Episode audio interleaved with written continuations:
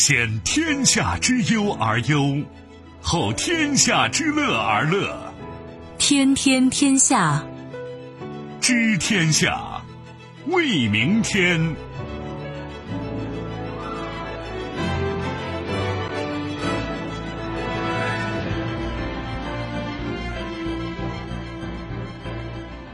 听众朋友们，大家好，欢迎您收听今天的《天天天下》，我是主持人梦露，有请本节目评论员重阳。你好，重阳。各位好。接下来我们还是要对刚刚过去二十四小时国内外发生的新闻事件做出关注和点评。最新数据：中国手机上网用户十二点九亿，前四个月使用流量三百四十九亿 GB。最新趋势：中国新一代人工智能发展报告出炉，AI 战略走向全球布局。莫迪胜选。执政党印度人民党大选获胜，改弦更张。时隔十九年，日本高调重提英文名改序。内外交困，英国脱欧致使内阁分裂，特蕾莎梅失去支持，或将下台。形势不妙。美司法部指控阿桑奇十七项新罪名，获判死刑。稍后的时间我们会为您进行逐一点评，也欢迎您持续关注河北广播电视台综合广播。除了传统的收听方式，您可以在手机上打开蜻蜓 FM 或者是极听客户端，找到“天天天下”，关注我们。五月二十四号，工业和信息化部信息中心发布一到四月份通信业经济运行情况数据。数据显示，截止到四月底，三家基础电信企业的移动电话用户总数达到了十五点九亿，其中四 G 用户规模是十二点一亿户。数据指出，一到四月，移动互联网累计流量达到三百五十一亿 GB，同比增长了百分之一百二十二点二。其中，通过手机上网的流量达到了三百四十九亿 GB，同比增长百分之一。一百二十五点八，呃，这是官方比较权威的数据，看了之后还真是心潮澎湃。当然说一句啊，是不是到这儿就差不多了？我的意思是说，这个数据显示可能是不是该饱和了？因为我们人口基数就十三四亿嘛，是不是差不多到了这个阶段了啊？这是我先把这个问题提出来放在一边哈。但总的来说，还是让人觉得挺高兴的一个事情，就是你看如此普及。呃，我们从以下几个层面聊一聊。一个层面我要说什么呢？其实你看，纵观人类历史啊，某种技术的进步或者某个领域的技术的进步，可能对于一个国家、对于一个社会，呃，或者说对于某一个阶段啊，就是国际关系的影响，其实是很大的。你看，很多国家、很多经济体因此可就此起彼伏了。你想，你比如在农业社会的时候，中国的农业技术确实是比较发达的。那你就仓廪实知礼节是吧？那我们这个国家逐渐文明程度很高，另外呢，手工业什么的也比较发达。那你想到了一定程度哈，哪怕是比较原始的商品经济，也会促进这个国家就是在这个领域的发展。你比如说，宋朝就出现了纸币，这是我们当年曾经很辉煌的，就是古代农业社会那个阶段。后来你看西方有工业革命，那催生了谁呢？英国，它其实最早也是手工业，它就是纺织。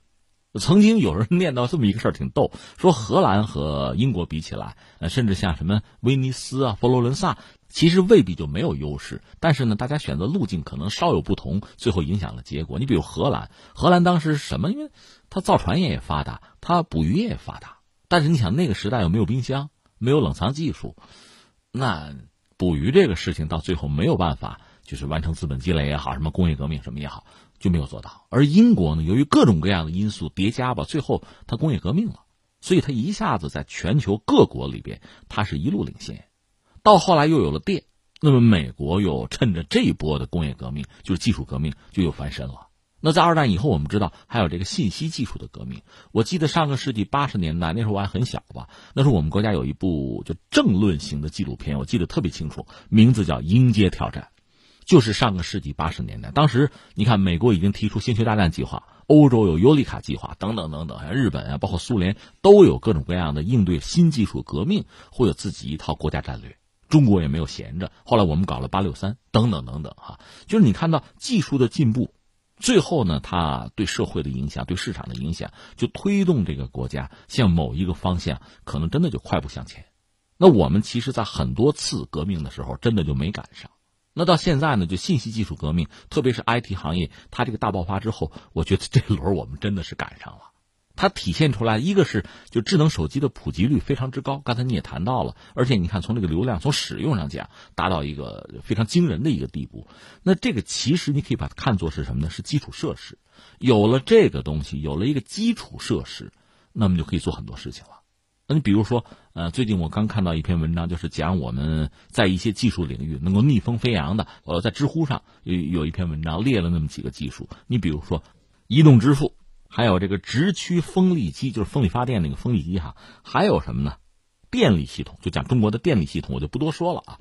呃，因为你说到底没有电是不行的。我们经常讲，你看这个夜里边，就卫星图片显示这个地球哪儿亮哪儿不亮。你比如上海就是不夜城，它就显示它这个地区的经济社会发展的程度啊是比较高的，它用电量也是比较大的，等等等等。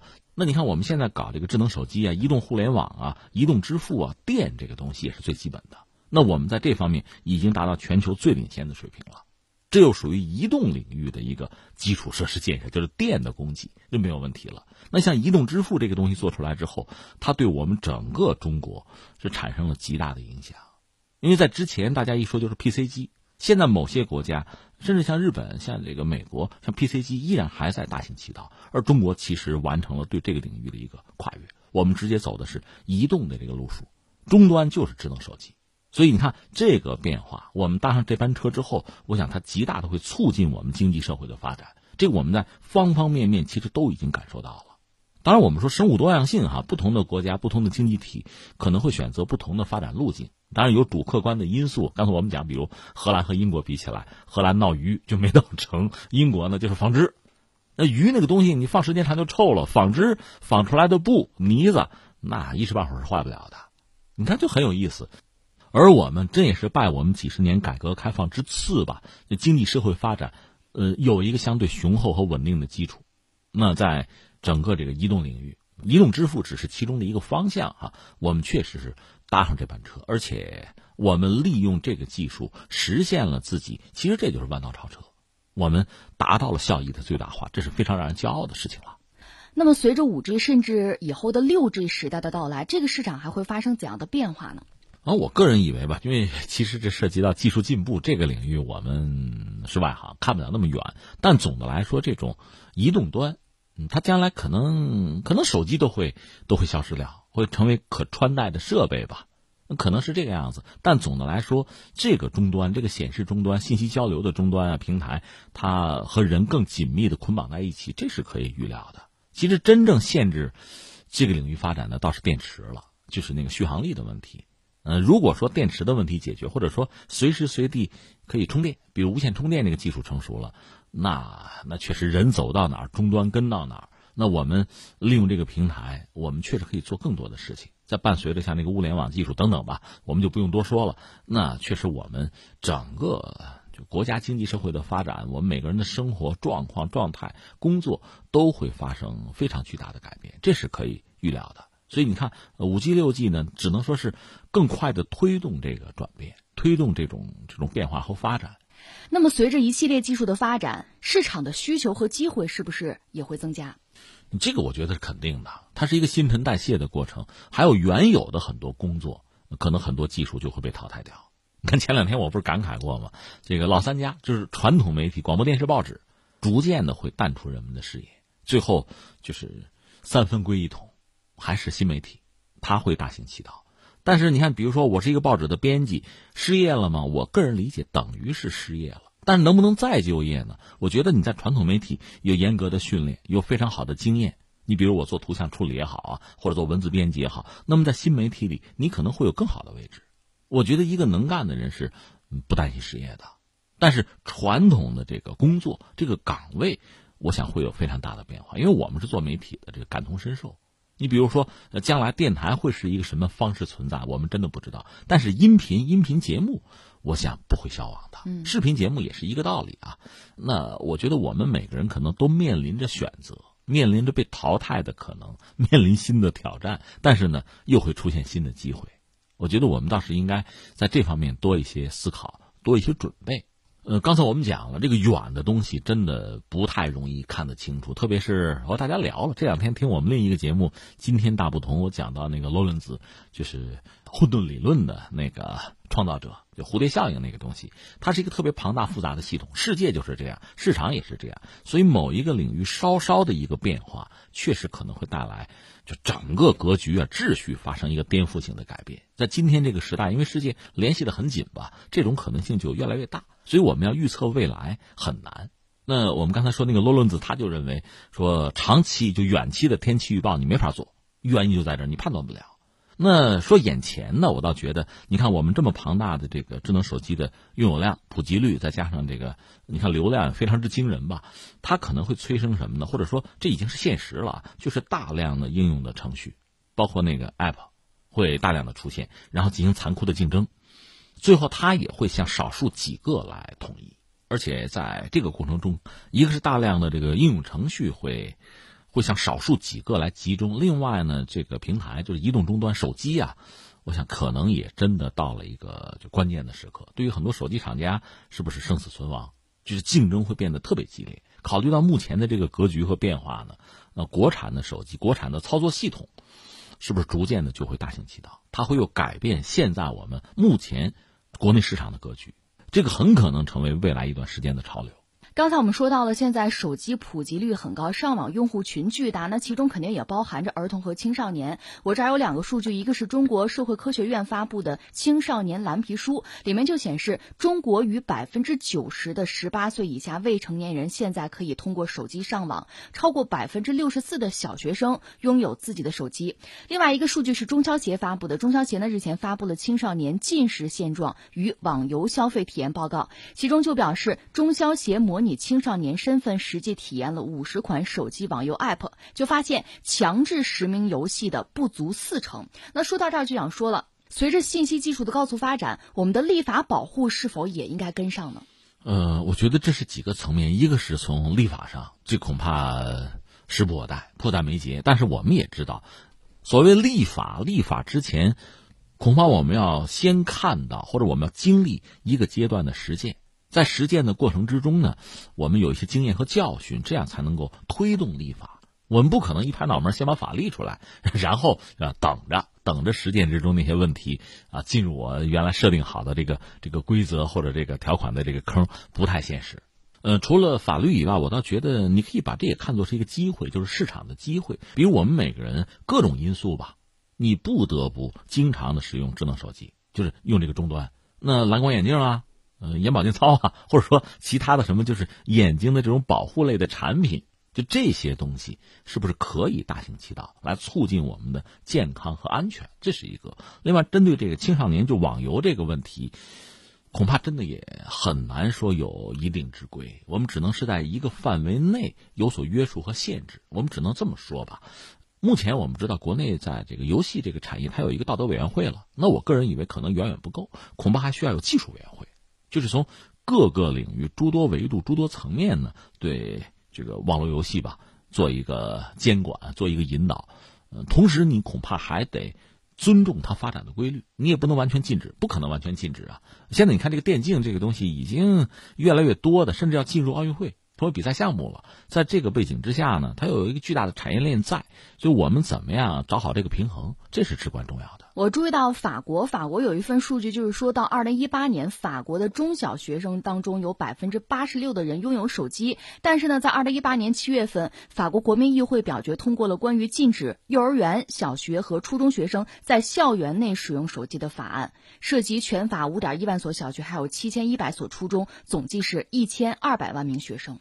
嗯，其实欧洲就欧盟在这方面确实做了不少工作。我们前不久也关注过，搞人工智能，他们其实技术不行，但是人家 搞一个的伦理领域，嗯，人家要领先，要制定一些规则，就你们将来任何公司进我这儿，按我的规矩办。通过这种方式，一个是在人工智能领域，他们也算是站了个脚啊，获得了某种话语权。另一方面呢，我觉得也要看到这个事情确实造作。那你说是不是一定要像法国那样就约束未成年人使用手机或者拥有手机呢？这个我想也不妨看看他们的这方面实践之后是一个什么样的结果。今天我们给大家推荐的是便携高压自助洗车器水泵。这款洗车器有八升，采用双排内置双铜喷头，能够防止水花外溅，雾化效果也非常不错。使用的时候省时省力。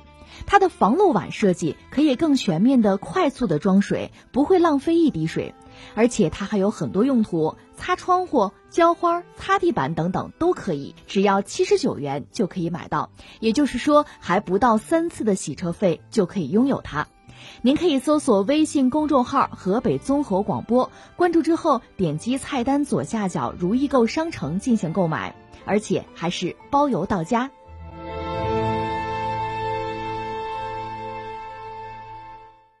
中国新一代人工智能发展报告二零一九五月二十四号在浦江创新论坛上发布。报告指出，美国人工智能整体实力突出，各国表现出了不同特点。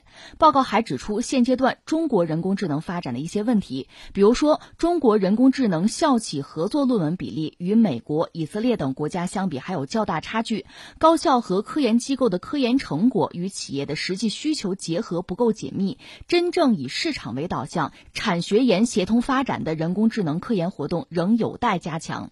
报告从全球形势、创新环境、科研突破、经济发展、社会应用、人才支撑、区域格局等视角，对过去一年中国人工智能发展总体情况进行了回顾，力图客观反映新一代人工智能发展规划规划启动实施以来的落实推进情况，揭示未来发展所面临的新形势和新挑战。报告分析发现，二零一八年以来，人工智能对科技产业和社会变革的巨大潜力得到了全球更。更加广泛的认同，各国人工智能战略布局进一步提升，人工智能正在从少数大国关注走向全球布局的新格局。二零一八年，有十二个国家地区陆续发布或者是加强了其国家级人工智能战略计划，另外有十一个国家正在筹备制定其人工智能国家战略。人工智能这个东西好像有点虚，好像离我们远，其实不然。我们都知道，在我们的生活中。和人工智能有交集的事情已经非常之多了，不再一一列举了啊。呃，这次这个报告，坦率讲，我还没有仔细的看，只是大概扫了一下。嗯，但是印象很深刻。呃，从以下几个层面讲吧，一个是其实最近这段时间，我们也知道中国在这个领域，一个是我们发展比较快，在全球范围内我们是比较领先的。再就是我们高度重视，不管是官方还是民间都很重视这个东西。中国目前我们看相关权威报告说是人工智能专利布局最多的国家。如果说有什么第一集团的话，美国、中国可能再加上英国吧，这基本上可以算第一集团，就是有相当的规模、有基础，而且呢有投入，再就是有成果。还有很多国家，比如以色列什么的，在某些领域做的是不错的，但是在人工智能整体来看啊，恐怕排到第一集团其实有困难。这是我看到的一些数据显示的结果啊。但是我要说呢，不要因为自己在某个领域领先了，或者说呃有些领先的迹象了，就沾沾自喜。我倒觉得，我们既然还不是全球第一，那就是还有成长的空间和成长的需求。就这个时候，还是需要埋头苦干。总的来说，我是这样一个判断。当然，在全球格局看，我们讲了，就是美国、中国加上英国吧，在人工智能这个方面表现是比较突出的。最近这两年吧，而另一方面，这几个就是所谓第一集团的国家吧。应该说也自有特点。你比如美国人工智能论文引文影响力，包括它一些专利什么的，企业的相关数量什么的吧，融资规模之类的，在全球还是排在最领先的位置。中国人工智能，我们的优势一个是论文发表量呢是全球最多的，呃，企业数量、融资规模呢大概能排到全球的第二，但是我们这个引文影响力指标相对是落后的。至于英国方面的人工智能论文的发表量，呃，总的被引用的次数啊，什么企业数量啊，融资规模，他们大概能排到第三位。所以说，第一集团是这样一个状况。那么，至于未来，一个是人工智能发展的这个趋势或者方向，再就是我们需要努力的方向，就大概我觉得有这么几个吧。综合各方面的这个，比如报告啊、研究啊，我们看到，一个是你谈到所谓的产学研合作，就人才培养。这是很重要的，对我们来讲，这个可能也是一个短板，就是我们人才的培养啊，从量上、从质上，这可能是一个短板，那就是抓紧要突破。这两天这个高考要刷屏了，是吧？我们注意到北大、清华他们新推出的这个专业，有些独立招生的专业，大都是和人工智能有关系，这就可见我们在这方面下的功夫。这是一个，就是人才培养上千万不能落下，这个要一落下就很麻烦。实际上，我们前段时间也关注过，之所以中国在这些年发展很快，和我们工程师的数量，就这个基数很大，基础呢，就是人才的基础是比较雄厚的，和这个是有关系的。那么在人工智能这块抢占高地的话，还是涉及到最根本的，还是一个比拼人才。那人才说到底，呃，有一些大师，这当然很好，但同时呢，几个大师还不足以解决问题，它需要有一个有一个量，它是个金字塔，就是你整个人才的这个基础基数是要够的。那足球也是这个问题，说我们足球踢得不好，那个塔尖儿有问题，那么这个塔本身是不是也有问题呢？其实你仔细看，我们足球人口不多，所以现在我们看足球从从小学就抓起了，是不是能好一点？其实也是想解决这个问题。呃，另外呢，这就可能比较专业了。我也是外行哈，大概看了看，就是人工智能这个技术本身发展是非常之快的，涉及的领域哈，就细分也是比较多的。呃，你看，基础理论上说呢，这个数据智能已经逐渐的成熟了，还有类脑智能，就大脑的脑哈，类人脑的这个智能也在起步吧，或者叫蓄势待发吧，这么讲哈。所谓双智结合，新一代的人工智能基础理论在。就期待着大的突破，就是在这个理论上，恐怕我们也要下很大的功夫。另外还有一个什么问题，就涉及到这个市场，涉及到这个产业链的问题。呃，有人讲这个现在就是算法，这不是核心的一个东西，从算法端向上下游要延伸芯片啊、开源开放平台啊，这是人工智能发展的硬件和软件的基础。那我们就算在这方面，我们是不是也有短板？你可以结合一下华为目前遇到的这个这个挑战、这个状况吧。呃，昨天我们还担心就是台积电。是不是会出问题？我们讲掉链子，他们是两度表示说没问题，因为涉及的利益实在太大。华为是他特别大、最大的一个客户，百分之二十五可能，嗯，它的量是和华为这个合作，所以他也放不下。就是我们看到，对我们来讲，就半导体整个这个产业里面涉及到什么，就芯片也好，包括呃像操作系统也好等等吧，这个我们是不是还是有短板？那在未来多长时间我们能尽快的把它补上？这都是真的是涉及到。涉及到未来，人工智能也是其中很重要的一个方向吧，这是不能输的。那么，人工智能的发展在未来对于一个国家的发展与竞争有怎样的意义呢？这个我只能说无比重要吧。你能想象，就是在计算机时代，IT 这个产业，如果你没有，就中国如果没有的话，会怎么样？没有这个东西，什么智能手机啊，什么普及率啊，流量什么的，不就都谈不上了吗？那我们之所以发展这么快，比如像移动支付。它的前提或者我们讲它的基础是什么？其实就是这样子。试举一例啊，你看说人工智能吧，我这儿有一个这个说法，是美国之前的一个财政部长那个萨默斯，他说呢，到本世纪中叶，三分之一的年龄在二十五到五十四的美国人的男人啊，会因为人工智能兴起而失业。你想多大的量？嗯，那美国社会会怎么样？你可以想象吗？你可以做出一个结论吗？它的变化会非常之大。另外，那个李开复。李开复也有一个预测，说未来十年到二十年吧，美国能够实现百分之四十到五十的工作岗位的自动化，还是就还是人要失业嘛？当然，我想可能还会有其他的更多的新的岗位出现啊，会创造很多新的就业岗位。这个不多说，只是说对人的工作和生活，对整个社会的稳定啊、秩序啊、发展，都会产生很难想象、很难预测的影响。那在这个时候，这个技术如果你不掌握的话，就会非常麻烦。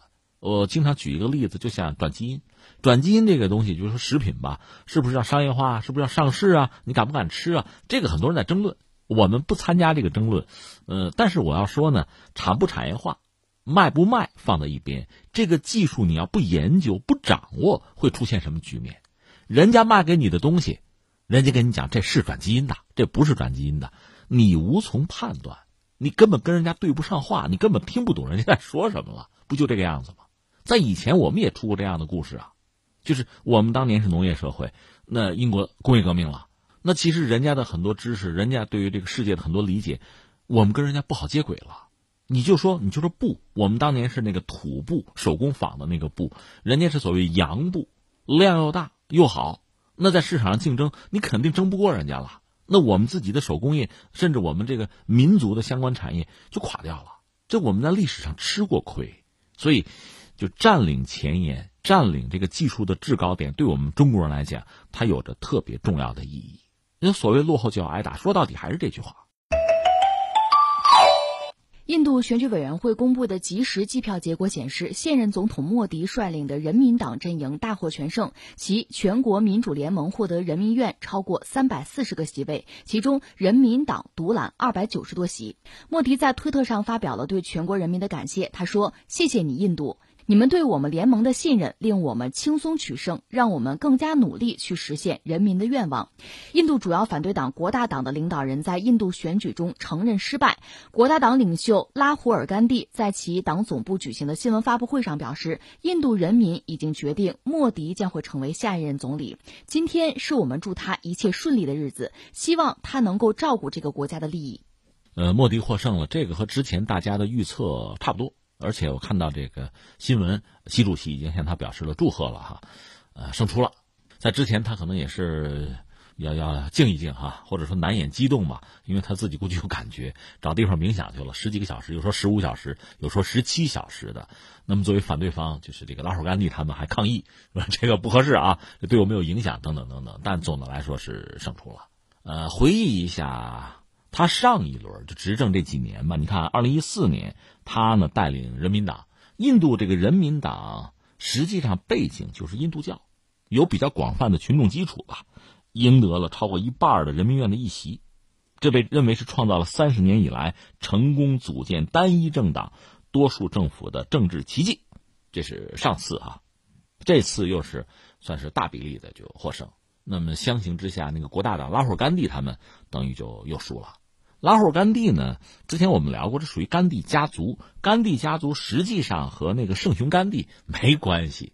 这有意思在哪儿呢？他和谁有关系呢？和这个尼赫鲁，呃，是尼赫鲁这个著名的就是政治家族，印度的政治家族的后代。拉霍尔甘地啊，他们这个家族出了很多印度的大政治家、领导人，还还多有遇刺，还有这样的一个状况，就不多说了。总之，这回又败选。那么莫迪又胜出，所以今天如果说他获胜了，我们不妨拿一点时间扫描一下他这几年执政。你说，他之所以胜出，肯定是很多事情是大家认同啊，或者说大家愿意投他的票，肯定是有原因啊。那我理解可能是这么几个层面，一个层面说什么呢？还得说是经济发展。这个经济发展呢，不管你认不认同、喜不喜欢，那个 GDP 那个增长率还是比较重要的。而莫迪执政这几年呢，这个指标是比较好看的。它高的时候百分之七以上怎么是有的，而且是比较多的时候，低的时候六点几，所以你平均一下百分之七以上的增速，它是基本上达到了。当然有人有人质疑，就说你看你们经常来调这个标准，所以你这个百分之七名不副实，没谱啊。但不管怎么说，对外宣称这个经济增长的速率还是比较快的，这个我们是要承认的。当然，印度从 GDP 这个盘子大概相当于我们五分之一吧。盘子比较小的增长率就比较高，当然印度愿意跟中国来这个对标，中国是它五倍嘛。总的来说，我们增长率目前看六点几吧，它在这个数字上比我们好看，这是印度，他很在意这个，公众也很在意这个，所以这个数据比较好看呢，对，呃，莫迪胜选是起了一定的作用。那把数据放在一块另外呢，在基础设施建设上，莫迪是下了大功夫的，比如说电力什么的，另外。他很关注城市的发展，当然这个是双刃剑啊。城市的发展，他关注意味着对这个农村啊、边远地区的发展，相对他没办法投入太多的精力，这个也是他遭到诟病的地方吧。但总的来说，经济社会还是发展了，这是一个。另外是什么呢？呃，刚才我们讲的印度人民党，它的背景是印度教，那么有这个宗教的这个信仰啊、情怀啊、号召力啊、影响力啊，这个对他拿选票也是有利的。另外，这些年他执政的过程之中呢，就是利用充分利用人民党的这个影响力，确实也呃得到公众的支持。他也就推出了一系列的改革。你看那个废钞废钞令，这个到现在也是这个毁誉参半嘛，甚至批评的声音更多。你这一废钞呢，就是现金流通就不足。你说电子货币，你那支付、移动支付基础设施搞得又不好，这个对经济其实反而产生了负面的影响。很多人批评他，但不管怎么说呢，这是莫迪上一个任期吧很重要的改革的举措。另外，印度的税制是比较复杂的，他也算进行了这个税改。当然，成不成功呢，你也很难就是在很短的时间一成一地的得失你去判断。总的来说，在改革方面，他是做了大量的努力吧，因为他之前呢，作为一个地方官员。他执政是比较成功的，就是那个古吉拉特邦，他自己也不会，还曾经向中国学习，学的广东，那做地方治理的时候是成绩斐然，所以呢，大家对他治理印度也是有这样那样的期待。如果说刚才我们讲的这一系列的成果呢，呃，反正数字，这个作业比较好看，所以大家投他的票似乎也就不让人奇怪了。另外呢，就是刚才我们说拉霍甘地，他其实没有执政的经历，哪来执政经验啊？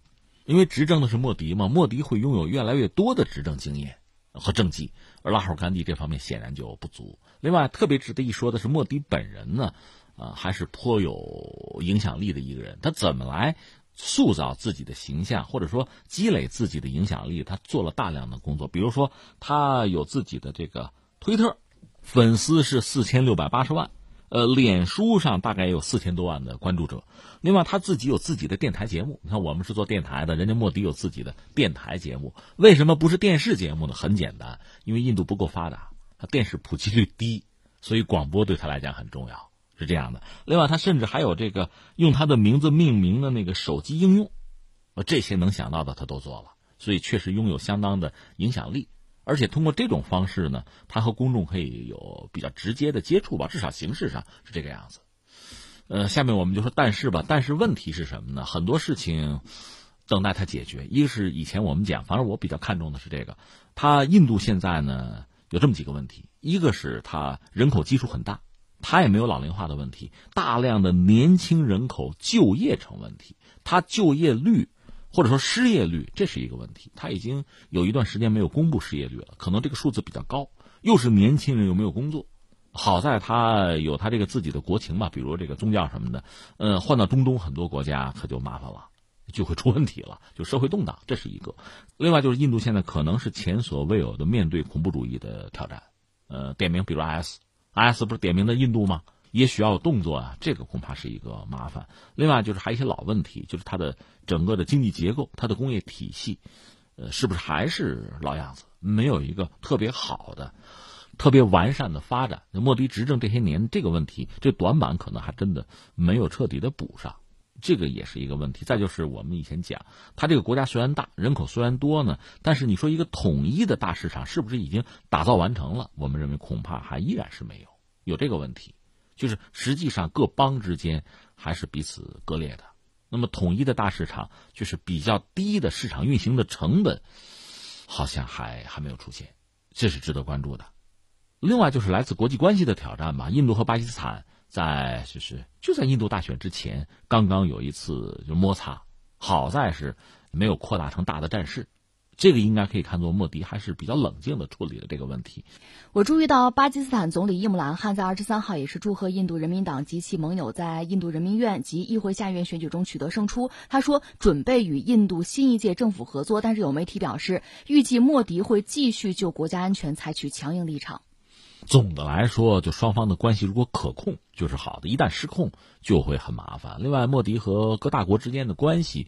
总的来说，你看他执政前期呢，我觉得远近亲疏他表现的比较明显，其实让自己就容易陷于被动吧。到了执政后期，基本上就比较老道了，就和各大国之间的关系，他能维持一个等于说对他自己比较有利、比较自主也比较自由的一个状态，大概就是这样。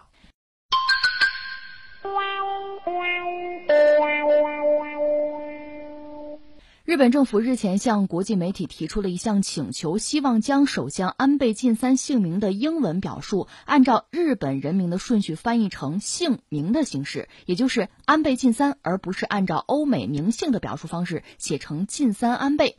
包括日本外相河野太郎在内的日本政府官员先后发言表示，希望更改日本人名的英文顺序。日本文部科学省国语课负责人小泽表示，早在十九年前，日本文部科学省的。一场审议会就已经正式提出希望更改日本人英文名顺序，只是现在再度被国会议员提出来。对于这一变化，中国国际问题研究基金会高级研究员、曾经先后驻札幌、福冈、大阪任总领事的王太平表示：“这是日本回归亚洲、东方意识觉醒的表现，是一个好现象。”啊，这是个好现象啊，我们来关注关注这个现象。怎么说呢？从以下几个层面讲吧，一个就说到说到日本。按照他们那个说法，其实其实我们一直不关注这个事儿呢。按照日本跟西方、跟欧美接轨，所谓国际啊，跟国际惯例接轨的话，那就是名和姓是倒过来的呗。那那我的名字就是重阳，就是阳点虫，得这么说了是吧？录点梦，对，这么讲，很可笑哈。呃，他们觉得这是跟国际接轨，就让我们很容易想到他们以前曾经提出一个一个口号，也是个战略，叫什么“脱亚入欧”，大家还记得吧？其实我们要说“脱亚入欧”这个就概念吧，或者是这个口号吧，不止日本，有一些国家和地区干过这事儿，那就是在当年。呃，一个是中华文明在逐渐的衰落，我们国家积贫积弱，被人家打了嘛。呃，再就是，呃，西方就殖民者大行其道，那个阶段有些国家提出来脱亚入欧，最典型的是谁呢？其实是土耳其，奥斯曼土耳其呃崩盘了，呃，近代土耳其后来逐渐的这个崛起吧，在那个过程进程之中，他们也想脱亚入欧。另外，甚至像以色列什么的，你看，在今天你要翻初中的地理课本呢，像以色列这样的国家，实际上是算作亚洲亚洲国家，但是他们自己可能不那么认识。另外，还有一些这个中亚的一些国家，也曾经嚷嚷着要脱亚入欧。实际上，我们知道，在地理上，它日本就是一个亚洲国家。你要想入美吧，还有可能你自己丈量太平洋去是吧？你要入欧，它更多的显然是在观念、在精神上。那接下来就是全盘西化。所以你看，当年明治维新之后，明治天皇是带头，我得穿西服，我吃牛肉，这都是明治两口子带头干的，是这个样子。呃，有点像当年你比如说赵武灵王胡服骑射什么的，有一阵这个鲜卑贵族改革嘛，鲜卑语不让说了，这是我们中国历史上也有类似的就是改革吧。嗯，在这你像俄罗斯那个彼得一世，呃，去欧洲转了一圈回来之后，拿把刀就把接他的大臣那个胡子咔嚓就剪了。啊，不能留胡子了，不能穿那个俄式的长袍了，也得是跟跟欧洲人学学西方那套东西。当时就是这么一个潮流，只不过日本真的很彻底，连这个语言就名字都都改了，都和西方要接轨。但总的来说呢，当时他们确实做了，做的比较认真，甚至在我们看来可能做的比较彻底和极端。只不过即使再彻底、再极端，你要知道，日本很多东西是没有改的。他这个民族的一些传统的文化和一些思想思路的东西并没有变化。你比如歌舞伎，它保留了，甚至武士道这些东西，日本的那个什么就神社呀，那些文化那些东西，它并没有改变。这是一个我们要说的。第二，我觉得我们可以再看一下中国，也很有意思。呃，我们就从哪儿说呢？索性说一下中国的文字，甲骨文。我们知道是中国汉字最早甲骨文那么过来的。甲骨文本身是就是商，哦，以前我们就不说了，就是。殷商时代呢，它这甲骨文主要是占卜，对吧？就是人和天在交流。后来呢，周推翻了这个商纣王的统治，呃，就开始进入一个天下体系。到了这个时候呢，这个文字更多的就是人和人来交流了。从那个甲骨逐渐的进化成就是像那个青铜器啊、那个铭文啊，就这套东西，更多的是人和人来交流。而且中国的汉字很有意思，你想过没有？当然说我们这个汉字，嗯，表音表意都是有的，但总的来说呢，表意，这是汉字里很重要的一个功能。你看拉丁文就不是这样，所以有人哈，呃，从这个角度来解题。你看拉丁文，最后导致的是什么呢？欧洲的分裂。其实你看欧洲很多国家，法国呀、德国什么，你算英语什么的，它跟拉丁文都有关系。但是呢，那么一种表音的文字，最后导致就是就分裂了，而中国的汉字不是这样的。而后来呢，我们这个其实就是一个中国的大中华的文化圈我们周边很多国家都是这个文化圈里边，它就深受影响。你承不承认都是这样子。你比如韩国，你就算去中国化，你的首都不叫汉城了，你看一看你历史上能找出来的，或者说你近海挖出来那个船啊，你看看那个文物，你一看还是汉字。这你躲不开的，就这么一个状况。那我们就说日本，日本实际上是引进了很多中国的东西。就是我们隋唐时代，他从那个推古女皇开始，就有这个遣隋使、遣唐使就过来学中国这些东西。其实你要再追的话，在汉朝，有人不是讲那个光武帝，那个倭王就是他封的嘛，也有这个说法，就是双方的交往，呃，我们就是文化上交往就有。当然，更多的中国方面是向日本输出。那后来文字其实他们也拿到了，只不过他们有了一定的改变和对他们来讲也是一种发展吧，就是所谓的平假名啊、片假名，就搞那套东西。但是在日本，你比如说天皇，就皇族，应该讲必须是懂中文的，必须会写汉字的，实际上分不开。呃，那日本即使是在就是膨胀、军国主义侵华到那个时候，对于汉字，对于中华文化，他也没有办法完全的抛弃。倒是在二战结束以后，呃，我看一个资料很有意思，美国人站出来说说你日本人恐怕应该应该想个办法放弃汉字，因为日美国人看到这个日本人写那东西一亿玉碎，就是跟跟美国拼了啊，一亿人都不活了，汉字写的。就这些东西，美国人觉得，因为日本人在使用汉字的过程中，因为日本人文化水平不高啊，对汉字的理解有误会，最后导致日本的军国主义，所以要让日本整个洗心革面，放弃汉字。美国人曾经有这样一个想法，而很多日本的学者就就跟吧，跟风啊，对对对，放弃放弃，咱们研究一下，那我们日本用什么呀？要不用拉丁文？后来又研究说，这么着吧，咱们用法文。有一些日本学者认为法语不知道怎么的跟跟日本人可能有什么关系，咱们应该用法文，这都有，你会觉得特别荒唐是吧？但最后呢，说下决心之前，咱们搞一个全民测试。我印象中是全国范围内抽了那么一万七八千人，就做了一个测试，就是这些人呢，如果对于汉语汉字你们真的就就不懂，那咱们下决心就改。但是没想到，没想到最后是发现百分之九十五的人。是懂汉字的，那就别改了，那还怎么改呀？所以日本一直到今天，他没办法说去汉字化，放弃汉字，他放弃不了，就出现这么一个状况。其实你想很简单，明治维新的时候就很重视教育，日本的文盲率一下子就就几乎就没有了。那时候学的不就是汉字吗？所以美国人节外生枝，自以为是，哈 刚愎自用，想了一套东西，完全是闭门造车，最后发现根本不现实。就是日本，实际上说到底，那还要用汉字，这是我们第二点说的。那第三，又用汉字，又用的很别扭，又要和西方接轨，反映在人的名字上，近三安倍非要这么叫，就是养点虫，非要这么叫。其实你说有什么意义呢？这样就和西方更亲近吗？就表明认同西方的文化吗？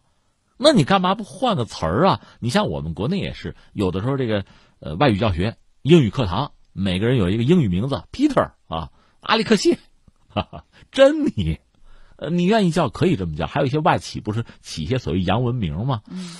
起就起，但是你说真的有多大的意义吗？那他们就代表着先进，这样管理上就更到位，就能够效率更高吗？你仔细想，这不扯吗？呃，相反翻回来倒说，你看，就是我们中国改革开放的历史上，呃，上个世纪八十年代，你看广东。或者香港那边经济比较发展，那时候，好这个闽南话啊，这个南方话、广东话似乎就比较流行。我会唱两首什么广东歌，啊，用这个粤语来唱，好像就时髦。说到底还是经济发展，你会觉得它就先进，不是那么回事嘛？那现在你看不流行了吧？因为我们现在经济发展起来了，那某些区域的优势不存在了。其实就是这么回事儿翻回来，你说特朗普那个。那外孙女不还学汉语呢？不还背唐诗呢吗？那不就是你中国经济发展起来了吗？你国力强了吗？一八四零年他们怎么不学呀？所以你现在翻回来再想，哎呀，日本现在你说什么回归东方，呃，什么脱欧入亚又要，那就来吧。你想想这里边的道理，确实让人很感慨。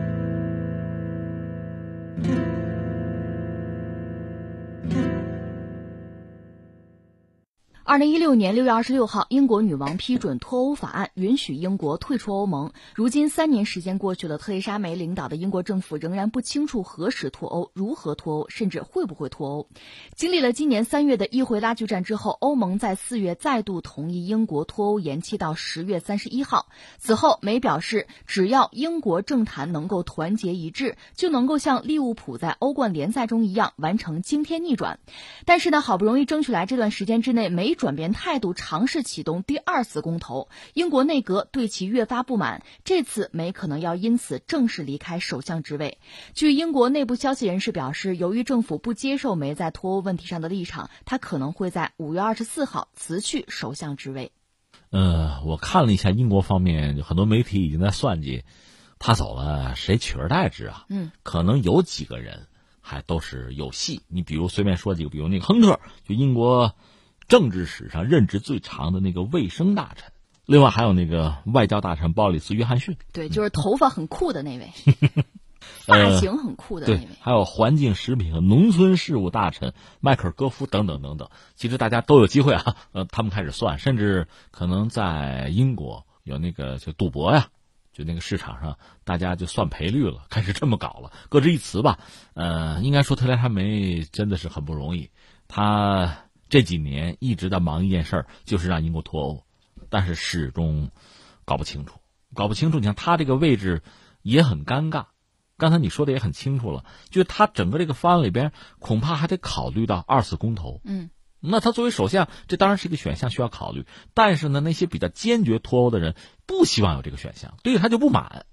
所以这出现一个什么样的局面呢？真是很可笑。就是如果人群分左中右的话，中在中间这个最麻烦，左边的骂你右，右边的骂你左，对，就出现这么一个格局。那你说作为特蕾莎梅呢，她确实要考虑拿出这个方案。你说拿出来的我很强硬，人家欧盟干嘛？说欧盟同意了，这边国内比较强硬的力量就不接受。哎呀，这就像那个风箱里的老鼠一样，两边堵，你说怎么办？所以确实可能，我看有人说她现在很脆弱，她甚至和老公都在谈，就在设计这个下岗之后的故事了，成这个样子了。嗯，问题在于就是接替他的人面对的依然是他同款的这个处境。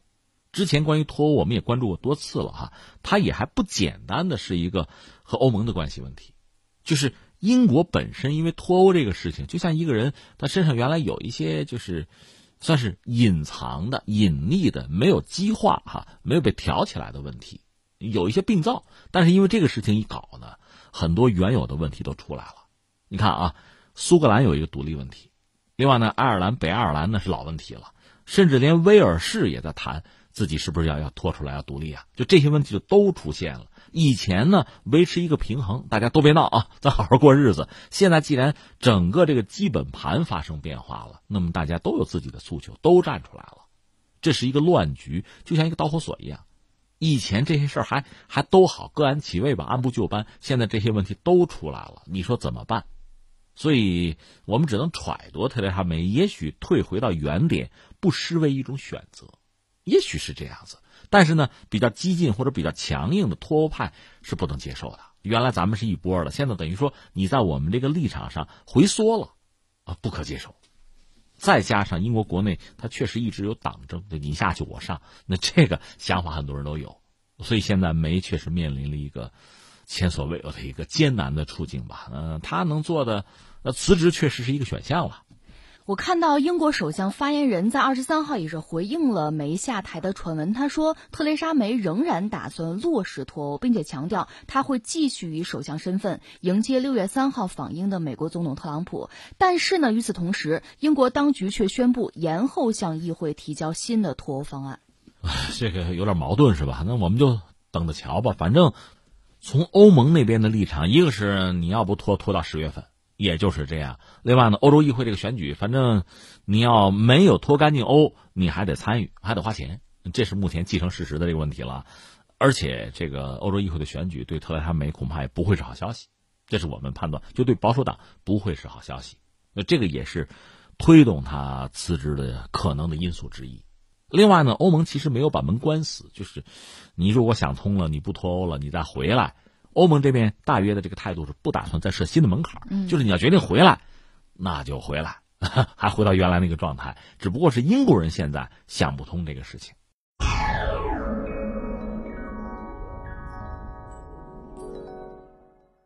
虽然阿桑奇还在英国，但是美国司法部已经公布了针对维基解密创始人的十七项新指控。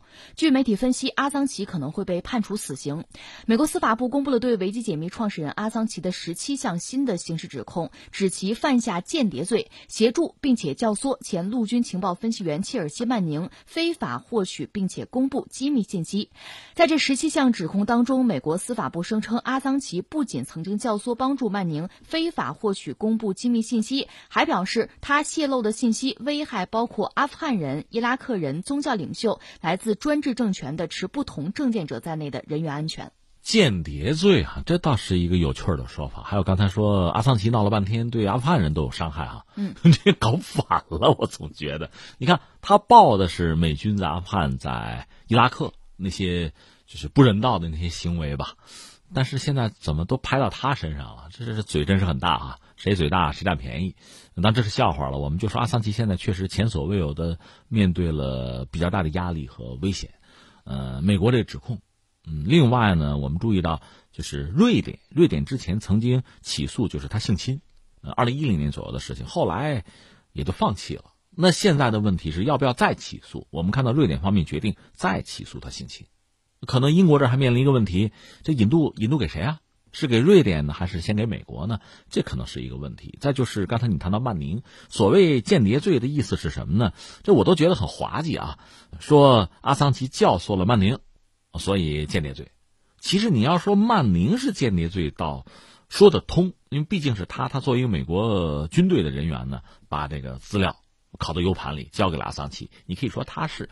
那阿桑奇只是把这个东西公之于众了。你非说他叫间谍，这个逻辑上其实很难讲通。我们只能这么说哈。当然说要间谍罪的话，可以判的狠一点，嗯，判的年头多一点，甚至死刑。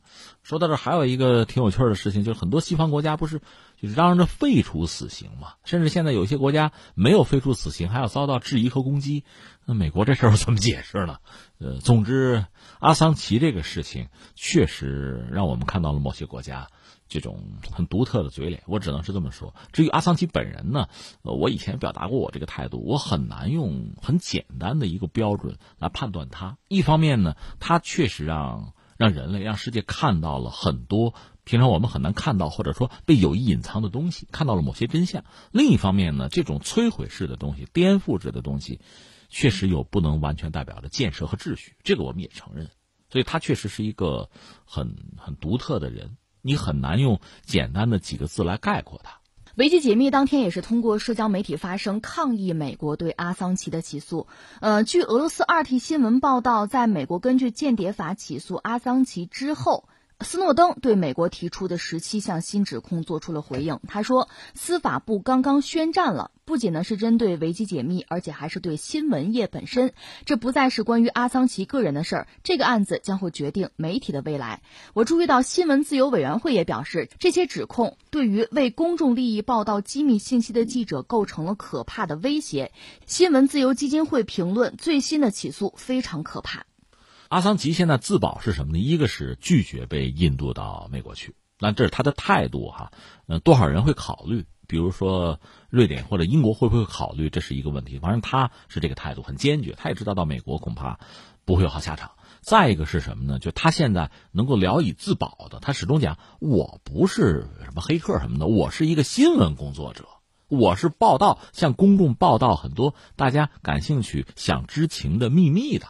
而且我拿了一些新闻的奖，他是拿这个东西呢，就给自己证明，来明确自己的身份，希望用新闻自由呢作为一个理由，用这套逻辑呢能够对抗美国人对他的指控。那问题在于英国人怎么理解这个事情，会不会就是把阿桑奇交出去？这个可能性大家判断一般说比较大。当然，我们也知道他的生父。嗯，和母亲，他父母是离婚的啊，都从不同的角度维护了自己这个孩子。他爸爸就说：“你应该咱澳大利亚想办法把他弄回来啊。”呃，母亲则说：“那英国人把他和其他贩毒犯什么的关在一起，这是不可接受的，是这么个状况。”但是他们的声音想必还是比较微弱的。当然，目前在世界范围内支持危机解密、支持阿桑奇的人，呃，声音都还在。那么我们能不能够理解为，对阿桑奇的控制其实并不能够阻止类似的机密不再被掌控和泄露？呃，这个理论上肯定是这样，但是一个呢，确实阿桑奇在这方面做的很多，呃，是一个标志性的人物，所以打击他呢，确实那就杀鸡害猴嘛。另外呢，现在在全球范围内，实际上最主要的也就是阿桑奇的危机解密，所以对阿桑奇对危机解密的打击，从某种程度上，至少从美国人那个角度讲，可以遏制到呃对他自身的。不管是声誉上的还是机密上的这种伤害，美国人肯定是这么考虑问题的，所以他们不会手软。好，以上就是今天天天天下的全部内容，感谢您的守候收听，明天的同一时间我们不见不散。